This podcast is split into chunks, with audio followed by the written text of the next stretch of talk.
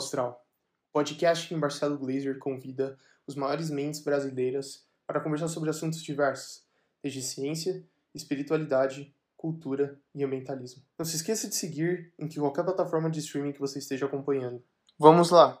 Ei, olá todo mundo, boa noite para vocês. É, eu estou aqui emocionado vendo todas essas mensagens de parabéns. Eu acho que eu nunca ganhei tanto parabéns na minha vida. Essa é a grande vantagem de fazer uma live no YouTube, né? Se você está sentindo meio solitário esse seu aniversário, a live do YouTube resolve isso imediatamente, porque vai ter um montão de gente super carinhosos vocês, sabe, é, com, esse, com essa presença, terem vindo. E, obviamente, vai ser uma live quase que normal, né? Um pouquinho não normal, porque, afinal de contas, é meu aniversário. E eu hoje vou ter que terminar, tipo, sete e meia em ponto, porque aconteceu uma coisa absolutamente incrível. Olha só, aniversário meu hoje, 19 de março. A minha filha, Tali, ela também nasceu no dia 19 de março, então hoje ela faz 25 anos. E a minha sobrinha acabou de ter um filho chamado Tom, a minha sobrinha Daniela Glazer, que talvez vocês conheçam, porque ela é diretora da TV Globo.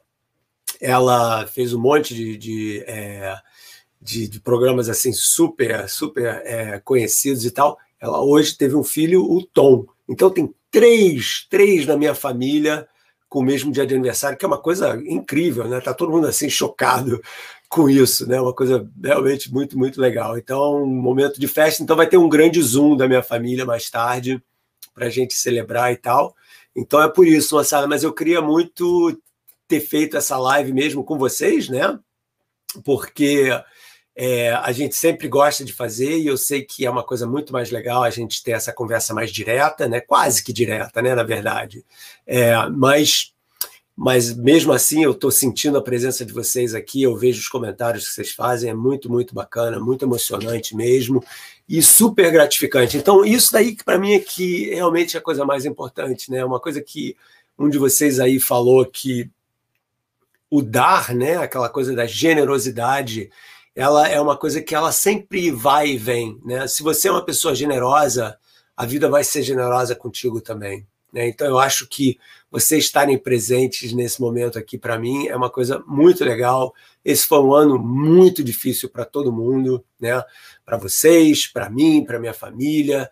Eu até agora ainda não fui vacinado, eu acho que semana que vem eu acho que eu vou conseguir ser vacinado finalmente aqui no meu estado, né? Mas eu sei que no Brasil a situação está absolutamente terrível. Eu sou amigo lá do Felipe Neto, estou sabendo o que está acontecendo com ele, toda a história de genocida e realmente uma confusão, uma coisa muito, muito, muito triste de ver nosso país querido nesse momento tão difícil, com a maior taxa de mortalidade, de incidência de doença, porque existe uma total falta de liderança em saúde pública no momento no Brasil. Isso é um país do, como o nosso não deveria estar acontecendo, mas está acontecendo. Então, o que, que a gente pode fazer? Né? A gente tem que se fortalecer enquanto povo.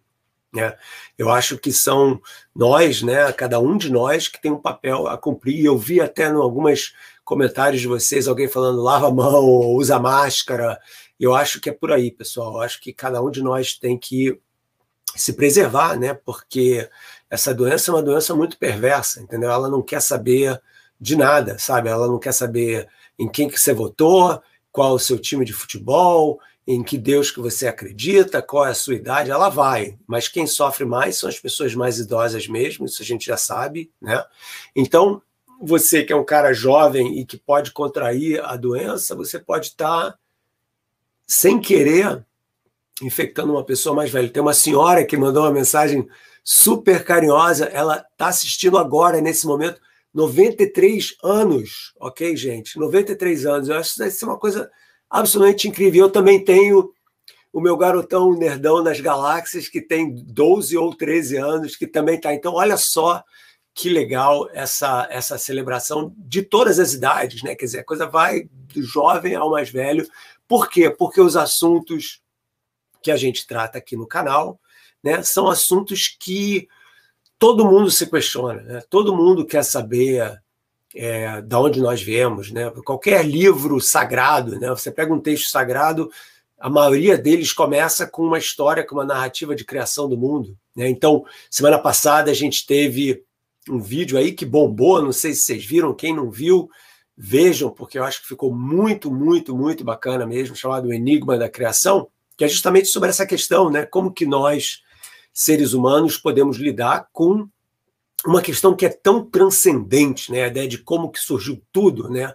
Então, como que a gente pode falar sobre tudo se a gente faz parte desse tudo? Então, a ideia de você sair da caixa para poder olhar para o mundo com aquela objetividade suposta, objetividade científica, é impossível quando você quer explicar o universo como um todo e você está dentro do universo. Né? Então, existe um problema aí complicado mesmo de filosofia e tal, que a gente já mencionou em algumas outras vezes, mas são questões absolutamente essenciais, né? E quando a gente vai ganhando mais conhecimento do universo, e a gente vai entendendo que esse universo é tão grande, tanto planeta, tanta estrela, né? Só na nossa galáxia, 200 bilhões de estrelas, tri, trilhões de planetas na nossa galáxia.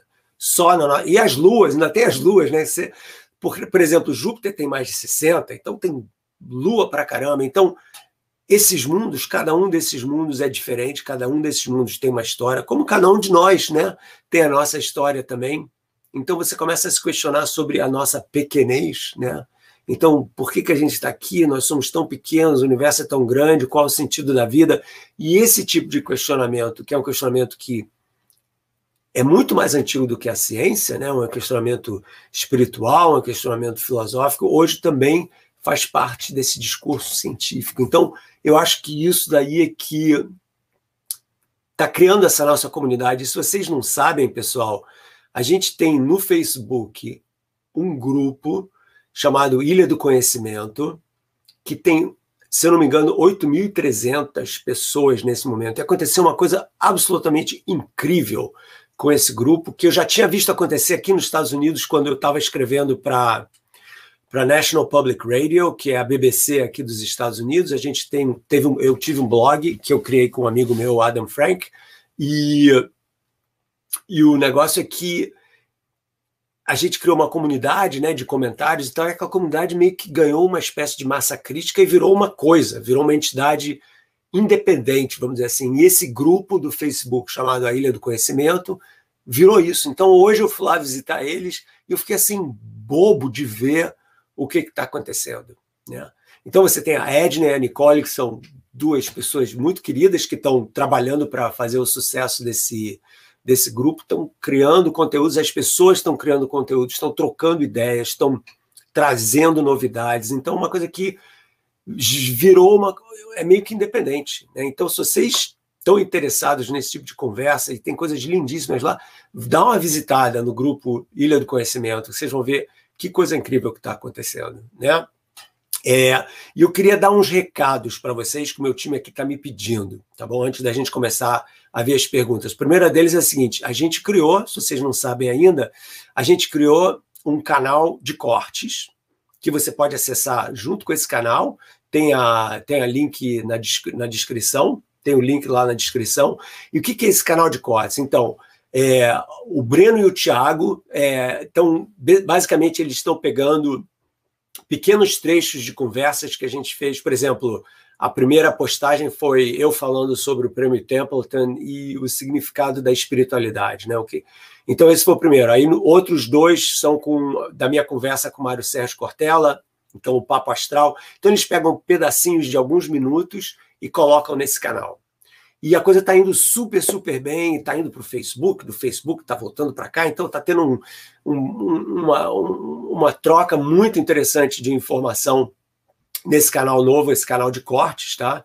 Que é muito, muito bacana. A outra coisa que eu queria mencionar é que o meu time ele está me modernizando demais, entendeu? Se não fossem eles, eu ia estar tá andando ainda ali super atrasado, mas então eles criaram uma conta no Telegram, que é uma outra. Hoje eu vi uma coisa que o Telegram é, chegou a, deixa eu ver se eu, 50 milhões de membros. É, então, é uma coisa que é parecida com o WhatsApp, mas é muito mais poderosa em termos de informação. Então, foi criado então uma conta do Telegram do Marcelo Glazer, está ali, ó, tá, tem um link aqui na, no cantinho aqui da minha tela, se vocês puderem ver, t.me barra Marcelo Glazer, e lá tem tudo, todas as informações de tudo que vai acontecer, das coisas que a gente está fazendo para os nossos membros. Né? Vocês devem saber que a gente tem um programa de membros, e, obviamente, dentro desse programa de membros existem níveis diferentes e tal.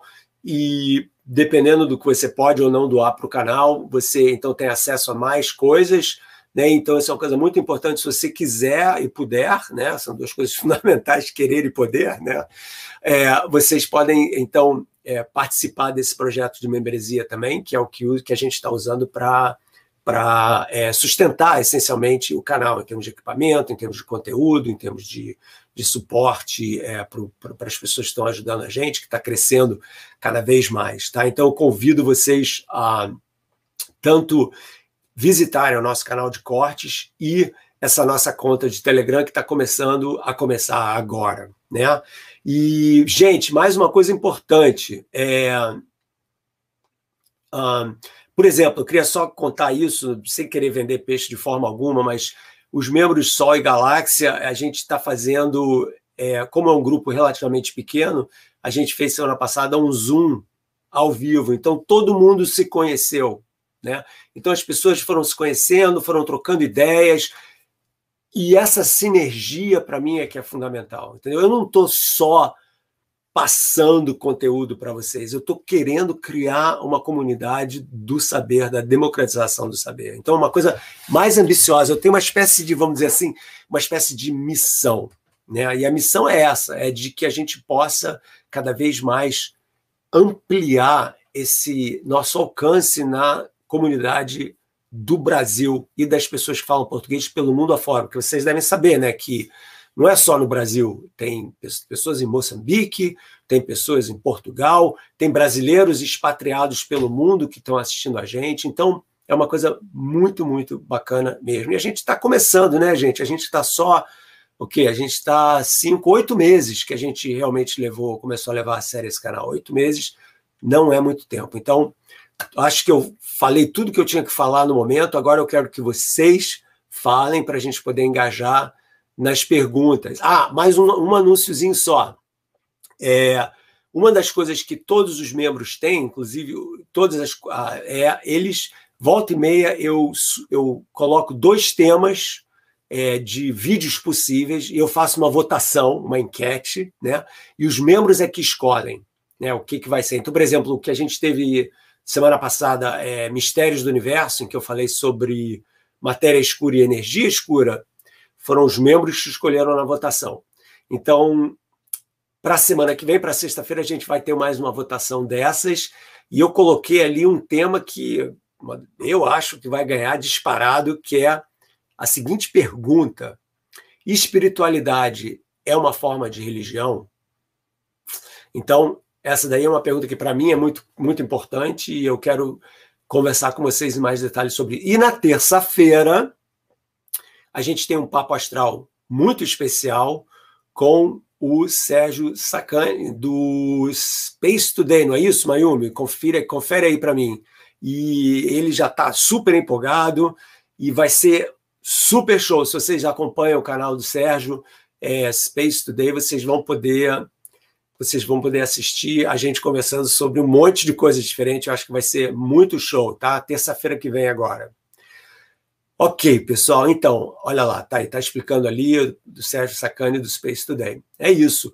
Então, pessoal, então, em vez de eu ficar falando aqui nesse tempo que a gente tem, eu queria que vocês participassem, tá bom? Afinal de contas, esse é o presente. Tem dois presentes que eu quero de vocês. Primeiro, eu quero um monte de likes, que são as maçãs do professor Marcelo. Então, meu presente de aniversário é deem like para que a gente seja favorecido pelo algoritmo do YouTube. Aparentemente é assim que funciona, entendeu? Porque quanto mais likes tem, o YouTube percebe isso e eles então falam: ah, então o conteúdo desse cara está gerando interesse, então eu vou propagar esse conteúdo, e assim eles sugerem o conteúdo para as pessoas que ainda não estão no canal, e é assim que os canais vão crescendo. Né? Então, o like é super importante. Também, obviamente, é uma maneira da gente saber que vocês estão gostando é, da, do que a gente está fazendo. Né? Então, isso daí é uma coisa muito legal e muito importante, tá?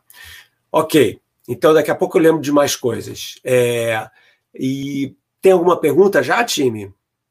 Olha só, olha só que lindo, tá vendo?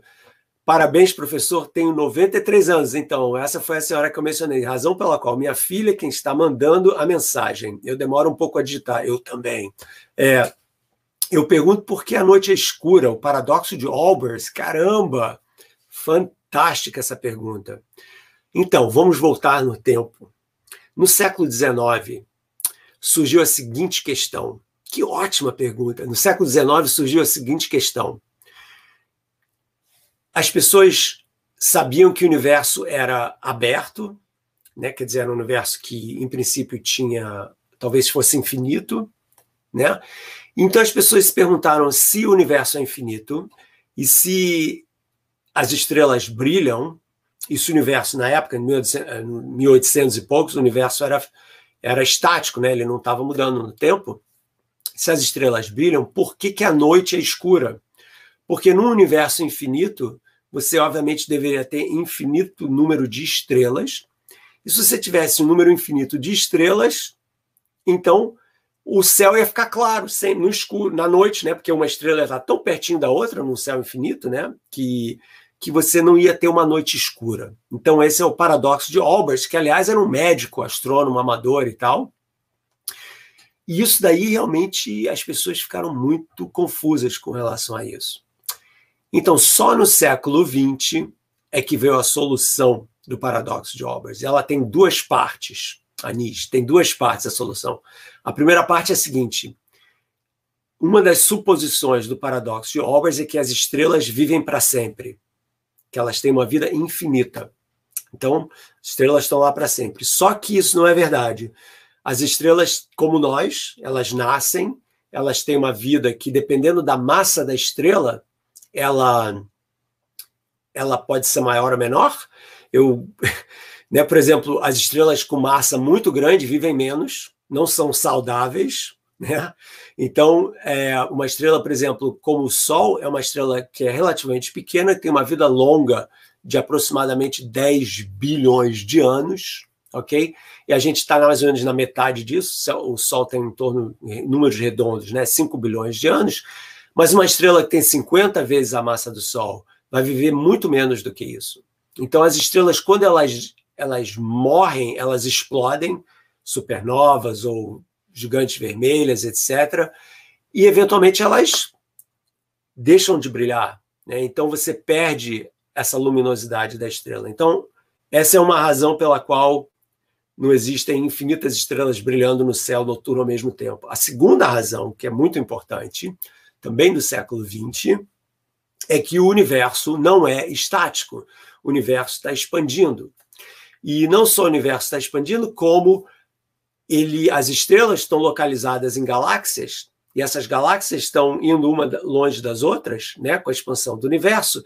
E quando isso acontece, a luz da estrela sofre uma modificação que a gente chama de desvio para o vermelho, que faz com que uma estrela uma, que esteja é, é, grudada, vamos dizer, que seja parte de uma galáxia, né?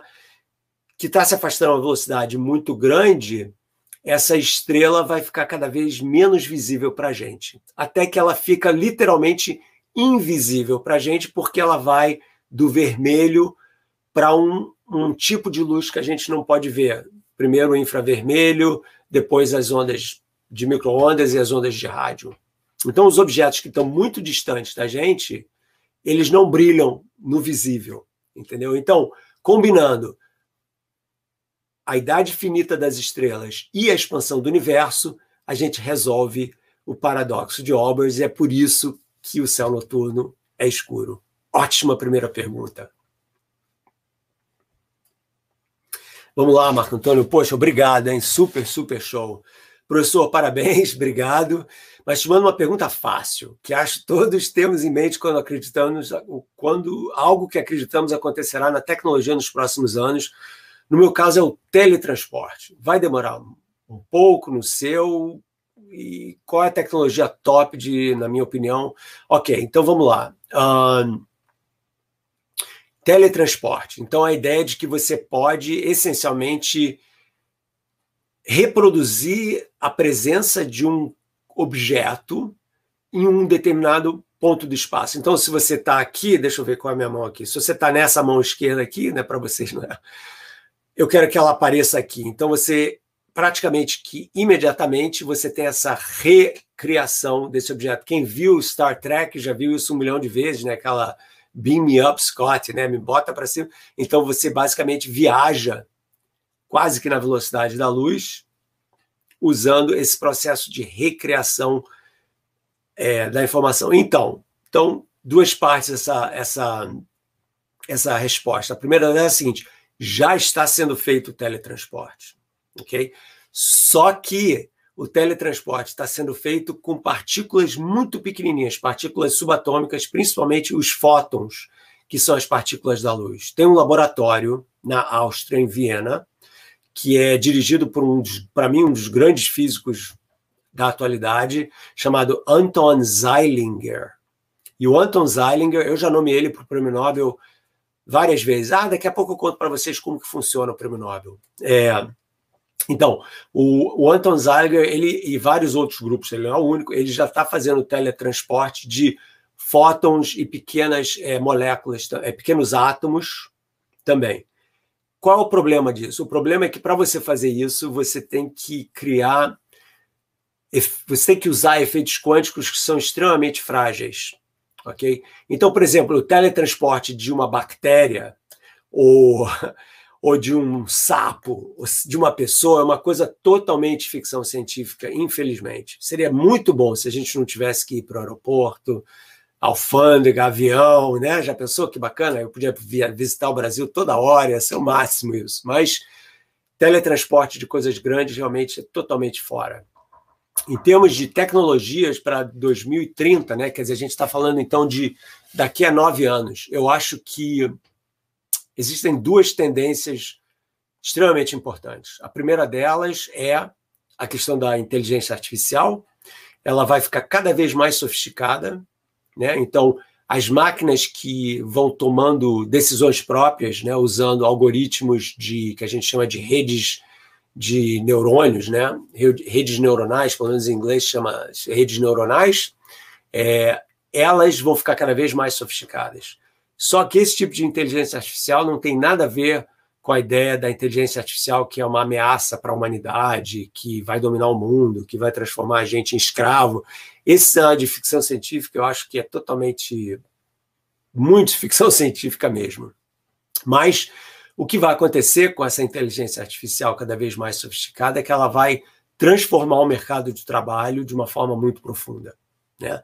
Então, as pessoas, os jovens que hoje estão pensando em trabalhar em áreas científicas, são pessoas que vão ter que ter uma flexibilidade muito grande profissional para poder se adaptar a esse tipo de tecnologia que está mudando. Então, várias profissões que hoje nós temos vão provavelmente se tornar obsoletas. Não só todos os motoristas, né, porque a gente vai ter carros automatizados sem a necessidade de motorista, mas não só carros, ônibus, avião, caminhão, né, tudo isso. Mas você vai ter um outro impacto também, que é que certas coisas vão ser muito mais bem feitas por essas máquinas do que por nós. Então, alguns tipos de cirurgia que já estão sendo feitas por robôs, por exemplo, cirurgias a laser no olho, que requerem uma precisão muito alta já estão sendo feitas melhor por um robô do que por um ser humano. E uma série de. Então, não é só quem dirige caminhão ou Uber que tem que começar a pensar em o que, que eu vou fazer uh, no futuro, mas certos tipos de profissão também. Por outro lado, a gente sempre vai ter que programar essas máquinas, então não é que vai desaparecer a necessidade da, de você ter as, os seres humanos fazendo as coisas para que as máquinas possam aprender, mas eventualmente elas vão aprender e vão poder fazer isso muito mais rapidamente. Então, o mercado de trabalho, as universidades, a educação do futuro vai ter que se adaptar a essa nova realidade, sem a menor dúvida. Uma outra tecnologia que eu vou mencionar rapidinho para a gente poder tratar de outras perguntas é, obviamente, a engenharia genética. Né? Então, é, existe uma tecnologia chamada CRISPR, que, que permite que você possa manipular diretamente os genes, por exemplo, de um embrião. Então, com isso, você pode curar um monte de doenças que hoje em dia são incuráveis, que é o grande o objetivo central da ciência, é sempre, primeiramente, né, aliviar o sofrimento humano, seja ele material, seja ele é, em termos de saúde, seja ele em termos existencial. Né? Então, a gente nunca deve perder é, a visão disso, né, de que a ciência está aí em princípio, para nos ajudar. Infelizmente, não é sempre assim, como a gente tratou em alguns vídeos do canal, né? A gente, a ciência também serve o Estado, existe uma aliança muito complicada entre a ciência e o Estado. Então, os cientistas que, que curam doenças também são os cientistas que podem criar, por exemplo, uma guerra biológica, né? Ah, então, toda, né, teve essa história toda ridícula aí de que o vírus do Covid escapou de um laboratório é, chinês, né? Porque eles estavam querendo criar um vírus que fosse afetar a humanidade, essas besteiras que são na verdade uma manifestação de racismo assim muito grande. Mas deixando essa conversa de lado por agora, é, então essas são duas tecnologias que a gente tem que ficar muito ligados, que elas realmente vão aos poucos transformar a humanidade em alguma outra coisa, né? E que outra coisa é essa vai depender das escolhas éticas que a gente faz nos próximos nove anos. Vamos lá, Cláudio, obrigado. Marcelo, será que em algum momento a matéria e a energia escura poderão ser usadas de alguma forma? Pro... Olha, é...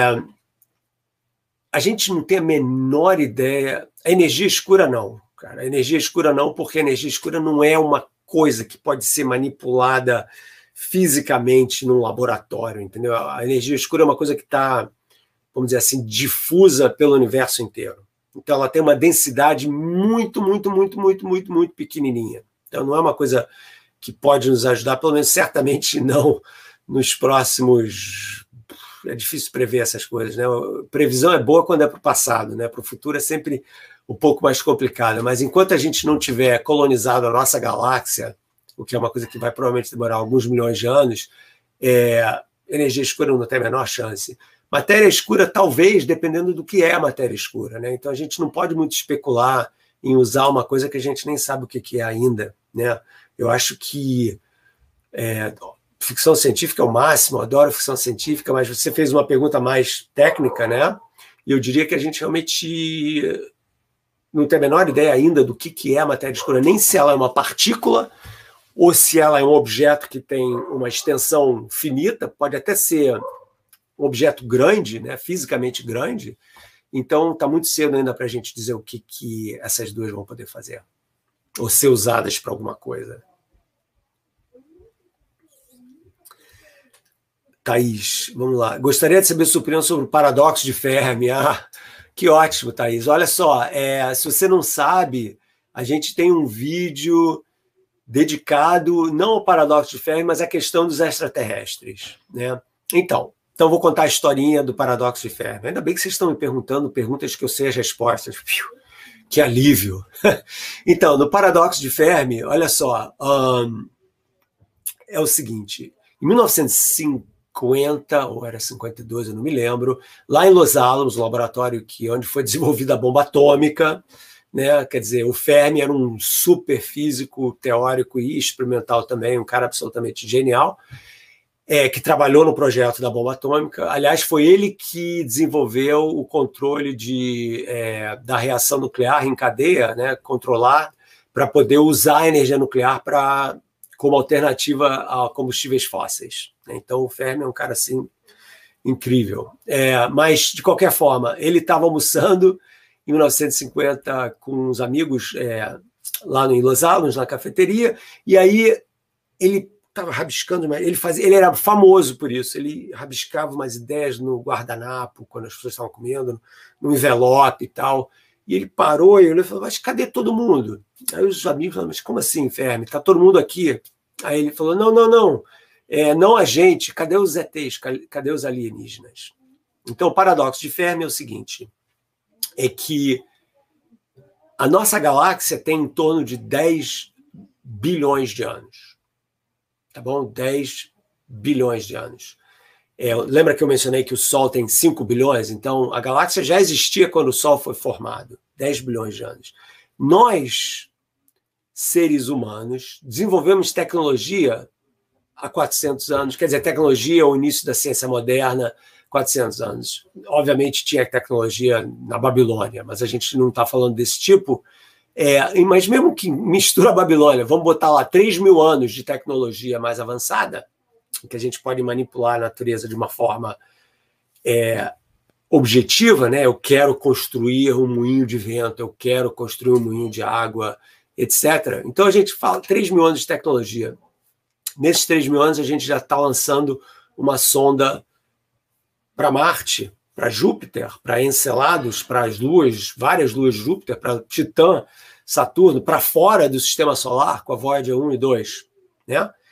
Então o Fermi fala o seguinte: se nos 200 bilhões de estrelas que existem na nossa galáxia existir uma civilização tecnológica, com a maior probabilidade ela vai ser mais antiga do que nós somos, porque nós somos muito jovens em termos de civilização tecnológica, 400, 3 mil anos.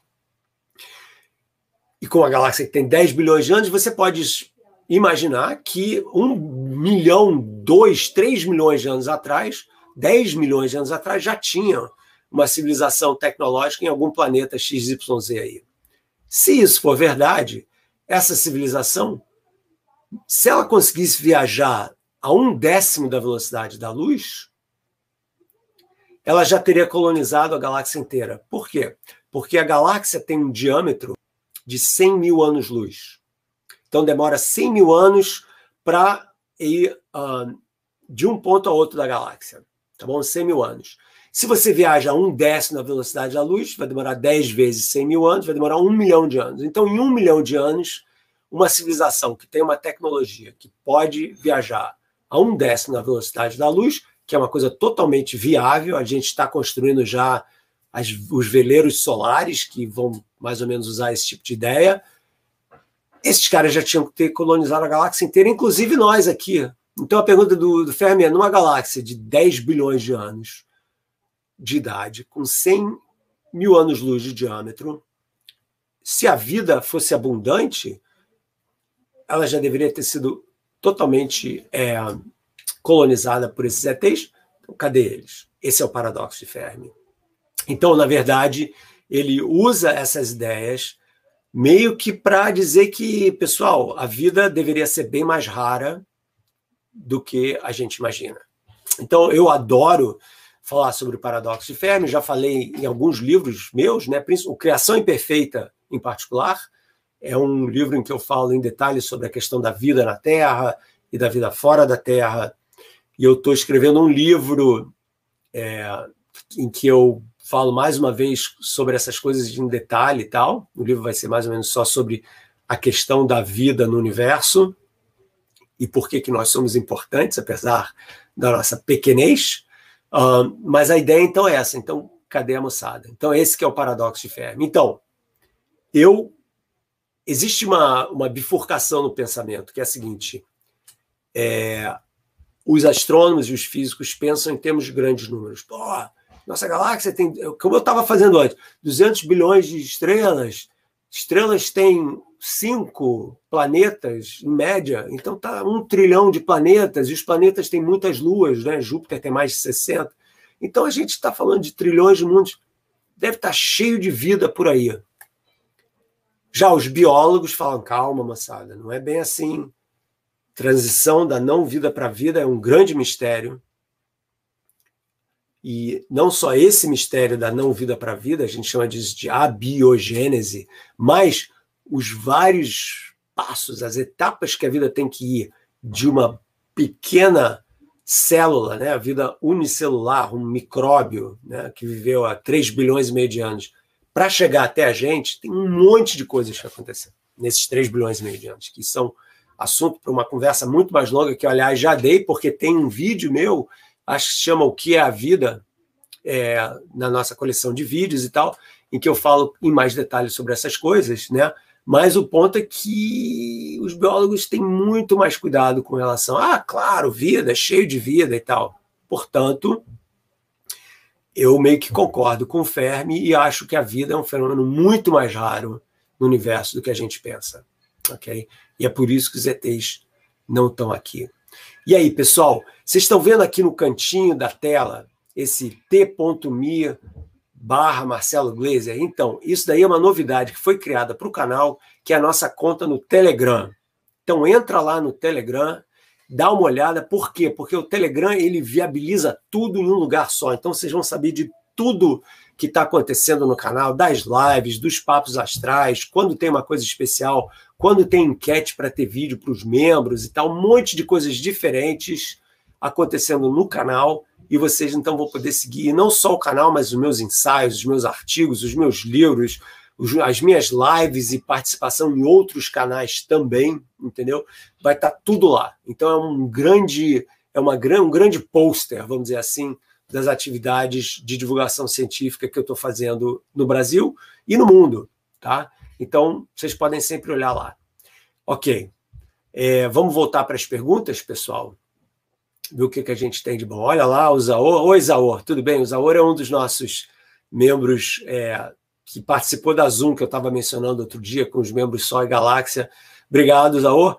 O pi não seria confirmação de que a matemática é uma descoberta humana e não uma invenção humana? Então, o Zaor está fazendo uma das perguntas mais complicadas que você pode fazer sobre filosofia da ciência, que é a ideia seguinte: existe uma discussão antiga em matemática, que é a ideia de se a matemática é uma invenção humana, tipo a gente inventou isso tudo, ou se a matemática é uma descoberta, né? Que nem você, ah, é hora lá descobriu uma lua em Júpiter. Então a lua já estava lá e você foi lá e descobriu essa lua, né? E, opa, peraí que tem uma invasão aqui na meu... Peraí, Ih, estão entrando no meu estúdio. Calma aí, moçada, o que está acontecendo? Olha lá, olha lá. Não acredito!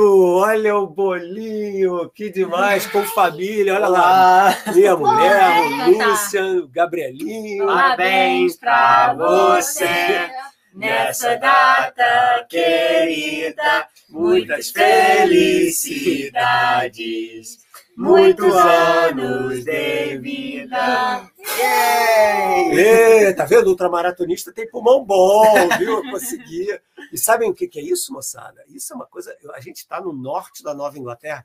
Isso aqui é um açaí de verdade, ok? Açaí de verdade com, com banana, granola, morango, porque tem uma brasileira aqui que faz um açaí totalmente perfeito. Autêntico. Autêntico. Muito bom. Né? E os meus filhos, eu tenho. O que mais tem lá, gente? Fala aí, filhos. Tem o quê? Tem coxinha, tem 20 mil um, sabores de brigadeiro, tem tudo. Pavê, tem... mousse de maracujá, pão de queijo. Então é um cantinho do hum, Brasil aqui em Hanover, New Hampshire, que é uma coisa que a gente. Até o Felix, meu cachorro, veio, veio cantar parabéns. Que bonitinho. Obrigado, gente. Vocês são demais. Vocês são demais. Tchau. Bota lá que eu vou comer esse açaí já já. Tchau, papai. Obrigado, gente. Vocês são demais. Ó, tá vendo só? Super show. Essa eu não sabia que ia acontecer e certamente não sabia que ia acontecer com açaí. Isso é muito bom demais, muito bom demais, muito bonitinho. Pois é, esse meu filho maior aí, o Lucien, cara, quem vai em Discord e entende de videogames, esse cara é um dos jogadores mais rápidos é, que tem no mundo hoje em dia, sei lá.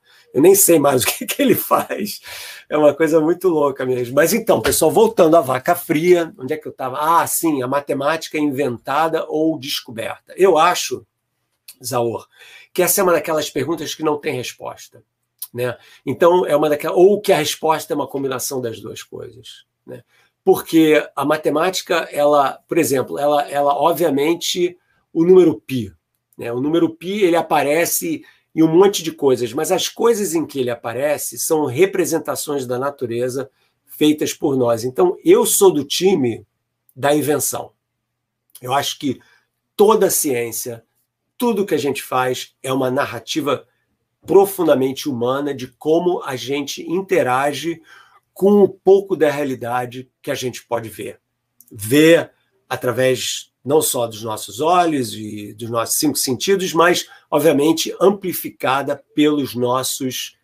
É, obrigado aí, pelos nossos é, instrumentos.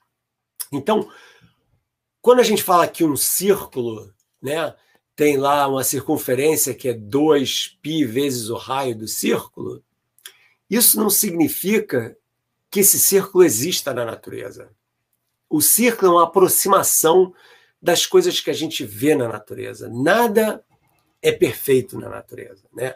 E o círculo é um exemplo de uma abstração de objetos que a gente vê. Então, por exemplo, onde que você acha que tem um círculo perfeito? A Lua não é um círculo perfeito. O Sol certamente não é um círculo perfeito. Né?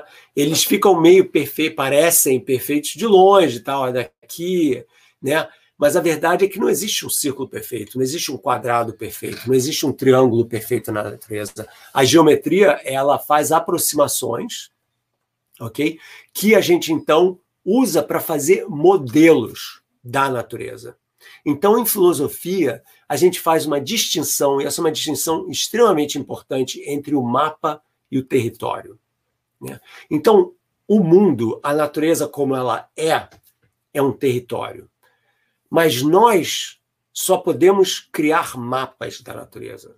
Então, as nossas teorias científicas, quando a gente fala que ah, a força da gravidade é uma força de atração entre duas massas, m1 vezes m2, dividida pelo quadrado da distância, que é a fórmula do Newton da gravidade, essa é uma aproximação para o que está acontecendo. A beleza da ciência é que essas aproximações quando elas são usadas no contexto correto, elas funcionam super bem. Né? Então a gente pode usar essa linguagem aproximada, descritiva da natureza, para poder criar modelos e teorias que funcionam super bem. Né? E o número π aparece toda vez que a gente tem uma relação que envolve, de alguma forma, alguma geometria relacionada com o círculo.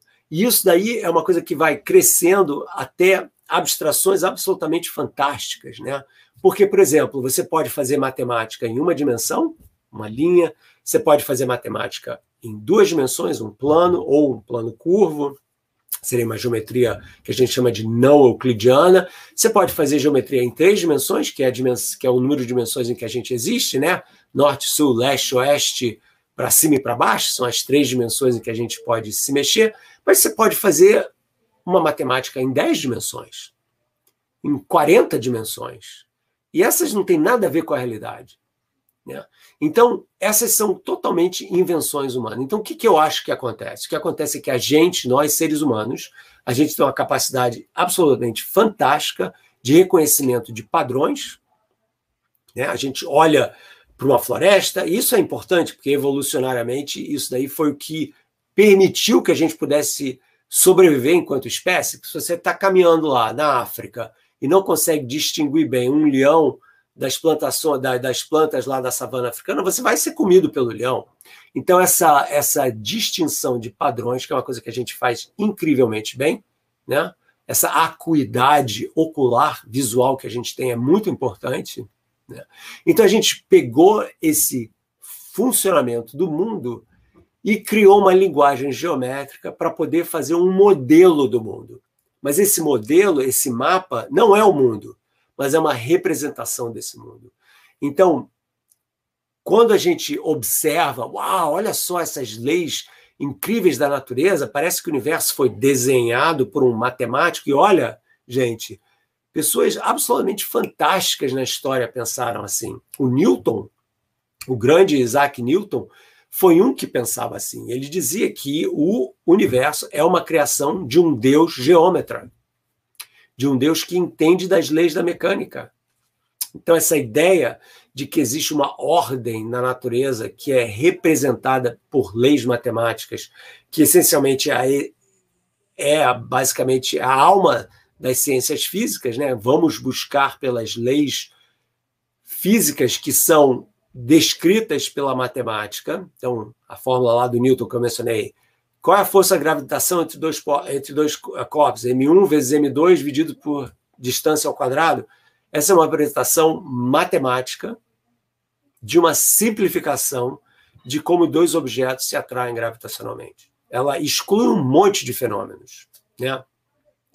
Então, por exemplo, se vocês forem lá no grupo Ilha do Conhecimento, no Facebook, eles fizeram uma coisa super linda de aniversário para mim, em que eles criaram uma mensagem em que eles falam que, como o Sol está brilhando e está fundindo hidrogênio em hélio para poder criar essa energia toda, o Sol perde massa a cada ano e a perda dessa massa faz com que a força gravitacional entre o Sol e a Terra seja um pouco menor e com isso a Terra se distancia um pouco do Sol todos os anos, né?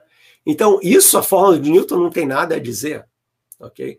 Então, são aproximações. Então, para mim, Zaor, a matemática é uma invenção totalmente humana e a maneira como a gente criou essa simbologia através dos números tem totalmente a ver com a nossa fisiologia. Então, por exemplo, se você tem um batimento cardíaco, né, tum, tum, tum, tum, você pode querer começar a contar, então você vai ter os números inteiros. Se você tem a ideia da passagem do tempo, né, você vê a, a, a lua, que tem um ciclo de 28 dias, você vê o sol, voltando a cada dia, você tem então uma ideia de ciclos que também envolvem números, você pode contar, ah, quanto tempo demora para a lua ir de lua cheia para lua cheia? Ah, demora 28 vezes o sol vindo e voltando, né, a noite e dia. Então você tem então, quando você tem isso, que é uma coisa que tem tudo a ver com a gente se desenvolveu na Terra, da gente poder ver o Sol, da gente poder ver a noite, da gente poder ver a Lua, reparem o papel da experiência sensorial nisso tudo. Daí você cria uma matemática que representa esse mundo que você vê. Tá? A pergunta que realmente ninguém sabe a resposta, que é muito legal, que eu só vou mencionar ela rapidinho aqui, é a seguinte: mas se você tivesse uma outra civilização inteligente, os ETs aí, né, acho que foi a Thaís né, que fez a pergunta do paradoxo de Fermi, vamos supor que tenha lá então um outro ET que seja inteligente, que tenha tecnologia, será que eles vão encontrar as mesmas leis matemáticas e as mesmas leis da natureza que nós encontramos? Essa é que é a grande questão. Né? E eu diria que, de uma certa forma, eu acho que muitas das coisas vão ser repetidas, inclusive, talvez o número π, como a representação da realidade, só que a realidade em que eles vivem vai ser o que vai determinar que tipo de ciência que eles vão fazer. Tá? Então, tem um matemático inglês super famoso que faleceu, acho que uns dois anos atrás, chamado Sir Michael Atiyah, um dos grandes matemáticos do século XX, que quando perguntaram isso para ele, ele passou a vida refletindo sobre essas coisas e tal, e no final da vida ele disse o seguinte, que eu era da ideia de descoberta, né, que a gente estava descobrindo, que, portanto, a mate matemática é quase que um profeta, né, porque se existe o código oculto matemático da natureza, se nós estamos descobrindo esse código oculto matemático da natureza, nós somos os profetas que estamos trazendo a revelação divina, ou seja lá o que for esse arquiteto cósmico aí, para as pessoas. Né? O profeta não traz a revelação de Deus para as pessoas, então os matemáticos têm uma, principalmente os matemáticos puros, têm uma coisa assim. Mas o Atia disse o seguinte, que quanto mais eu penso sobre isso, menos eu penso assim. Então ele, por exemplo, deu a ideia de uma inteligência que vive num planeta que é totalmente coberto por oceano, e essa entidade vive no fundo do oceano, não pode se mexer, feito uma planta inteligente, e a única coisa que ela faz é ela, ela, ela fica oscilando para lá e para lá, para lá e para cá, dependendo da corrente que está acontecendo ali na, na, profundidade em que ela existe. E de vez em quando caem umas comidas e tal que ela absorve lá na, na, nas, nos galhos, sei lá o que, que é, né? uma alga meio estranha. Essa planta, se ela fosse muito inteligente, ela poderia desenvolver uma ciência, uma física, só que a física que essa planta ia desenvolver ia ser totalmente relacionada, relacionada com o movimento dos fluidos. Não ia falar de estrelas, não ia falar de órbitas, nada disso. Ia ser uma outra ciência que reflete a realidade em que aquela inteligência vive. Então, por isso, por essas razões todas, eu sou defensor da ideia de que é uma invenção. Ok? Uh, tem muitas perguntas, então vamos lá. Uau, um monte de gente dando presente. Muito obrigado, gente. Eu fico super feliz aí, o pessoal do canal também. Vamos lá, Rogério. A teoria especial da relatividade de Einstein permite viagens no tempo para o futuro? devido à dilatação do tempo. Isso é mesmo, é isso aí. Então a ideia é basicamente é o que se chama dilatação temporal, em que essencialmente o, o exemplo mais rápido, né? Porque tem muita pergunta, então vou falar rápido. O exemplo mais rápido é se você tem gêmeos, né? Dois irmãos ou duas irmãs, em que uma fica na Terra e a outra viaja numa velocidade, vamos dizer, de 80% da velocidade da luz durante alguns anos. Então você tem que ter um foguete que é capaz de viajar rápido. E essa menina que viajou, vamos dizer, durante 10 anos, ela vai, volta. Para ela passaram-se 10 anos, mas para a irmã que ficou na Terra, dependendo da velocidade com que ela viajou, se passaram não 10 anos, mas 15 anos, 20 anos, 40 anos, 100 anos. Então, quando a menina volta para a Terra, ela está voltando para a Terra no futuro. É que ela envelheceu 10 anos, mas se passaram 50 anos na Terra, então ela viajou 40 anos para o futuro. E isso pode acontecer porque um objeto em movimento, é, para a pessoa que ficou e observa esse objeto em movimento, o tempo passa mais devagar. Então, no referencial do planeta Terra, em que a irmã ficou, o tempo para essa pessoa que viajou passou mais devagar e, portanto, ela volta mais jovem. Então, essa é a ideia, mas só para o futuro. Para o passado, você não pode viajar por vários outros motivos, mas um deles é que você teria que violar o limite da velocidade da luz para viajar para o passado. E tem outros problemas também.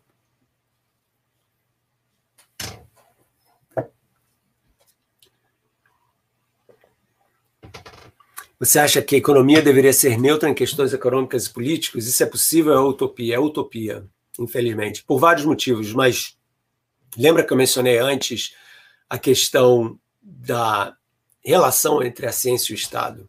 É praticamente que inevitável isso. Então você tem dois níveis diferentes da relação dos cientistas, do conteúdo científico com quem está fomentando a pesquisa. Então a questão vai para o dinheiro. Né? Quem que está pagando essa ciência? Aí você fala, o governo. Peraí, mas o governo não, pode até imprimir dinheiro, mas o governo usa os impostos que cobra das pessoas, divide lá o orçamento da União, né? E investe em coisas diferentes, defesa, etc., besteira, e na ciência também, educação. Então, de uma certa forma, o governo está financiando. E esse financiamento vem através de órgãos tipo CNPq, FINEP, CAPES, que tem uma linha de pesquisa. Eles estão fomentando esse tipo de projeto. Temos aqui uma iniciativa para desenvolver telescópios infravermelhos de longo alcance. Então, os astrônomos que querem ter dinheiro para fazer pesquisa vão ficar trabalhando nessa área, porque essa é a área quente, entendeu? a área que pode ganhar dinheiro um lado. O, essa conversa é bem mais longa, estou estudando uma resposta rápida. O outro lado disso é que empresas também investem em ciência, em vários tipos de ciência. Né? Não estou falando só das ciências físicas e biológicas, mas tem as ciências sociais. Então, quando você fala de recursos humanos, quando você fala de administração, quando você fala de teoria de mercado, quando você fala de economia, você está falando de um tipo de ciência que é totalmente ligado a relação da empresa com a ciência que beneficia essa empresa. Então, se a IBM, né, de computadores, vai financiar um laboratório para construir uma microchip, né, uma chip de computador que é mais rápida pela Intel, sei lá o quê, ou a Intel, obviamente as pessoas que estão sendo pagas para fazer esse tipo de pesquisa, tipo de pesquisa, não estão pensando no que é um buraco negro, etc. Então, existe uma relação muito profunda entre as duas coisas. Né? Só pouquíssimos pensadores científicos têm o luxo, feito eu tenho, de poder pensar no que querem. Né? Mas isso é porque a pesquisa que eu faço é barata, ela não precisa de laboratórios caros. Pesquisas experimentais são bem mais complexas. Ok? Vamos lá. Mais uma pergunta, ou pelo menos duas, duas perguntas, duas perguntas. Vamos lá, Rafael. Obrigado. É, do que seria constituído esse tecido do espaço-tempo que se curva diante da massa dos corpos? e é fisicamente impossível que esse espaço-tempo e energia sejam eternos. Bom, Rafael, duas perguntas bem diferentes. Então, essa ideia do tecido é uma coisa interessante, porque a gente quer visualizar o espaço-tempo como se tivesse uma, uma fosse uma coisa, né? Uma, uma coisa que tem uma que, que, tátil, vamos dizer assim, né? Só que o espaço e o tempo não são nada disso, né? O espaço e o tempo são intangíveis para a gente, são onde as coisas ocorrem. Mas através das relações entre o espaço e o tempo e a matéria e a energia, porque é igual a MC2, matéria e energia a gente pode falar numa frase só, né? Um, a gente meio que se esquece disso, né? E acha que o espaço ele tem uma espécie de consistência e a gente não deve pensar no espaço dessa forma. Né? Então, eu diria que o espaço ele não é uma coisa da mesma forma que um elétron ou a pele da gente é uma coisa ou um tecido. A gente usa essa analogia só para poder visualizar melhor o que, que ele é. Né? Então é muito difícil a gente pensar no espaço sem pensar nele como sendo uma coisa elástica que está se estendendo, se contraindo, né? o universo expandindo e tal, mas é assim que a gente deve pensar nele. Só que essa geometria do espaço responde à presença da matéria. Eu esqueci a segunda parte da sua pergunta. Dá para voltar lá, pessoal? Acho que não. Será que dá? Ah, ah vamos lá. E é fisicamente possível que esse espaço-tempo e energia sejam eternos? Não, não é impossível.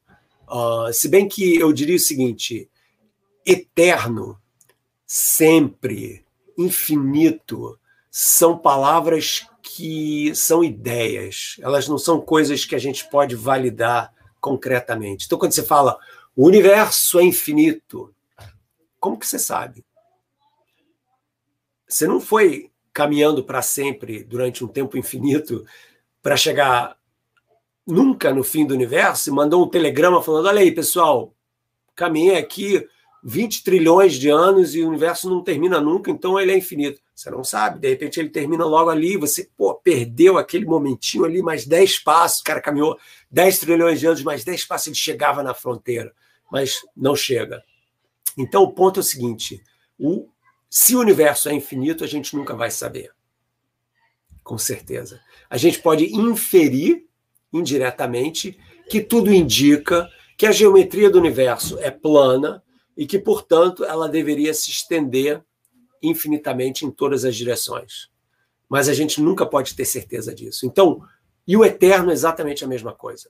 Ninguém vai ficar esperando o tempo passar para sempre para dizer, é, o universo é eterno, porque ninguém pode fazer isso. Então, é fundamental a gente entender que a ideia de infinito, palavras como sempre e como é, é, é uma coisa que não tem uma fronteira, né, a ideia do universo não tendo fronteira, são ideias que a gente usa para poder criar essa linguagem, esse mapa, lembra, moçada, que estava falando aí do mapa científico da natureza, mas que a gente não pode, não pode validar experimentalmente em termos de observações.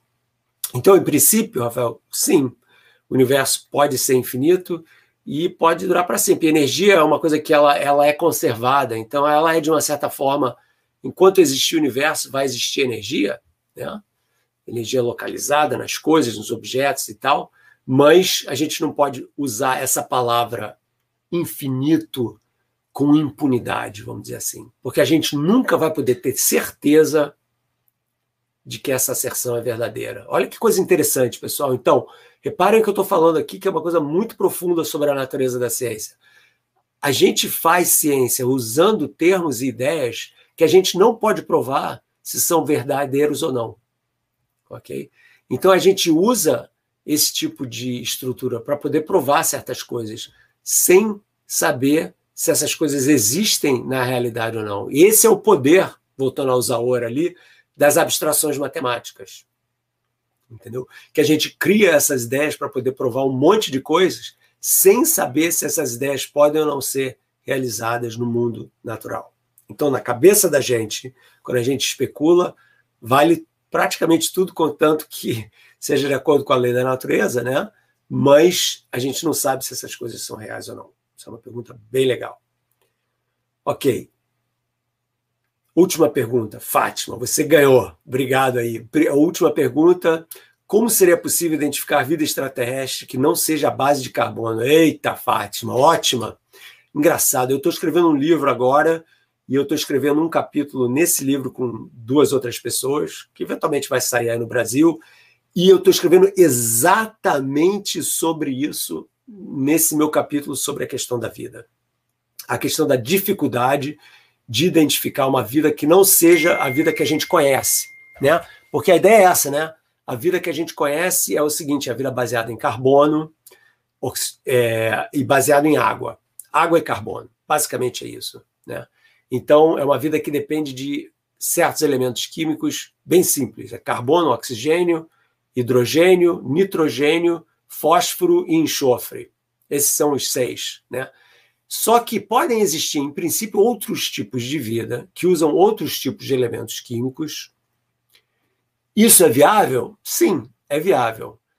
Mas a bioquímica que vem do carbono, quer dizer, a maneira como você pode pegar o elemento químico carbônico e fazer ele virar desde álcool que você usa aí no carro, entendeu? Até uma molécula de DNA extremamente complexa, é uma forma muito mais eficiente de fazer combinações de moléculas do que qualquer outro elemento químico. Então, por exemplo, existe gente que acha que a gente pode fazer isso com o silício. Né?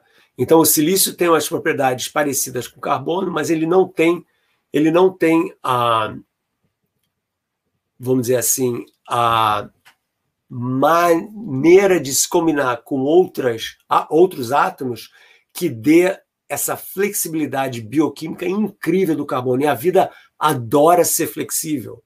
Ela adora poder inventar um monte de maneiras diferentes de se manifestar. Né? E quando você tem um elemento químico mais limitado feito o silício, você pode até imaginar uma bioquímica muito primitiva, mas certamente, se existir outro tipo de bioquímica, eu acho que o carbono sempre vai ganhar. A mesma coisa com a água. Você pode inventar uma, uma vida que existe em amônia, ou lá em Titã, uma vida que existe em lagos de metano, né?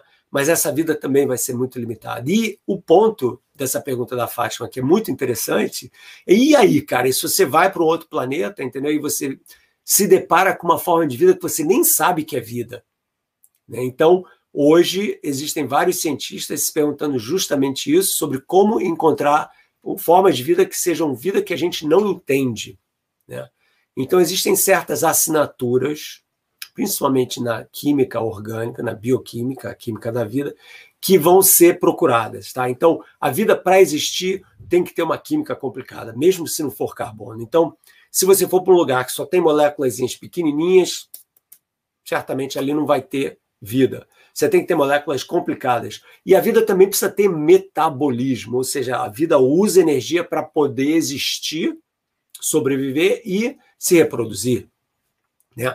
Então, ela tem que ter metabolismo, e esse metabolismo gera reações químicas na atmosfera, nas rochas, na água, ou seja lá em qual substância líquida que existe como solvente, e você pode então procurar por essas pistas. E uma terceira possibilidade é se essa vida existir for inteligente de alguma forma, ela vai criar estruturas que a gente, em princípio, pode observar a longas distâncias. Né? Então, é, se você é um ET e você tem um super telescópio incrivelmente poderoso, você ia poder ver certas coisas que aconteceram aqui na Terra que não são naturais, feito, sei lá, a muralha da China, ou uma grande empresa, é, uma grande represa e tal.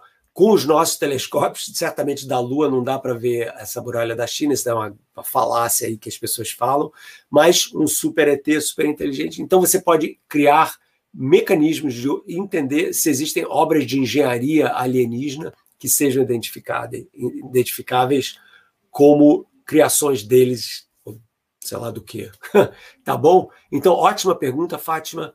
É, não se esqueçam, pessoal, que a gente tem essa novidade, duas novidades super importantes no canal. Primeiro, o canal de cortes, que são pílulas pequenas produzidas só com assuntos bem específicos. Então, tem algumas lá do meu papo astral com Mário Sérgio Cortella, tem uma eu falando da natureza da espiritualidade. A gente vai colocar um monte de outras, ok? Então, visita lá o nosso canal de cortes, tá na descrição do meu canal, vocês podem procurar direto. E também essa novidade aí que é a nossa conta no Telegrama, ok? Olha aí, tá aí o Telegrama, Telegram, né? Porque é em inglês em que vocês podem saber de tudo que está acontecendo literalmente é, no canal e em outras partes das minhas atividades acadêmicas e de divulgação científica, palestras que eu dou, a gente vai colocar tudo lá, ok, pessoal? Então, vocês podem sempre usar isso como uma referência. E também, é, é tá bom assim. Então é isso, pessoal. Então, se vocês gostaram, é, não se esqueçam de deixar o meu presente de aniversário, que é o like. Vocês são o máximo. Eu realmente fico muito feliz. Eu nunca tive 700 pessoas numa festa de aniversário minha. É a primeira vez na minha vida. E que seja sempre assim e que cresça cada vez mais, porque vocês realmente fazem eu querer acordar de manhã. Isso é uma coisa que vale muito, muito a pena, ok? Então, muito legal, muito carinho para vocês. E a gente vai continuar criando conteúdos incríveis. Não se esqueçam, terça-feira que vem, Papo Astral com Sérgio Sacani da, da, do Space Today ok? E na sexta que vem, um vídeo surpresa com um tema que os membros escolheram, ok? E sim, as maratonas. A gente tem três ultramaratonas marcadas, vamos ver se a Covid vai deixar a gente fazer algumas delas, né? Esse meu joelho que está meio mal aí vai aguentar a pancada também. Mas é isso, um grande beijo para vocês todos, ótimo fim de semana e agora eu vou me juntar lá à minha família, que eu acabei de ganhar um sobrinho neto no mesmo dia do meu aniversário, o Tom nome dele dado em homenagem, se não me engano, ao Tom Jobim, porque ele é filho do Matheus VK, que é casado com a minha sobrinha. Então, beleza, Oswaldo, vai lá, cara, que eu acho que você vai gostar. Parabéns. Obrigado e adoro vocês e a gente se vê semana que vem, ok? Até mais.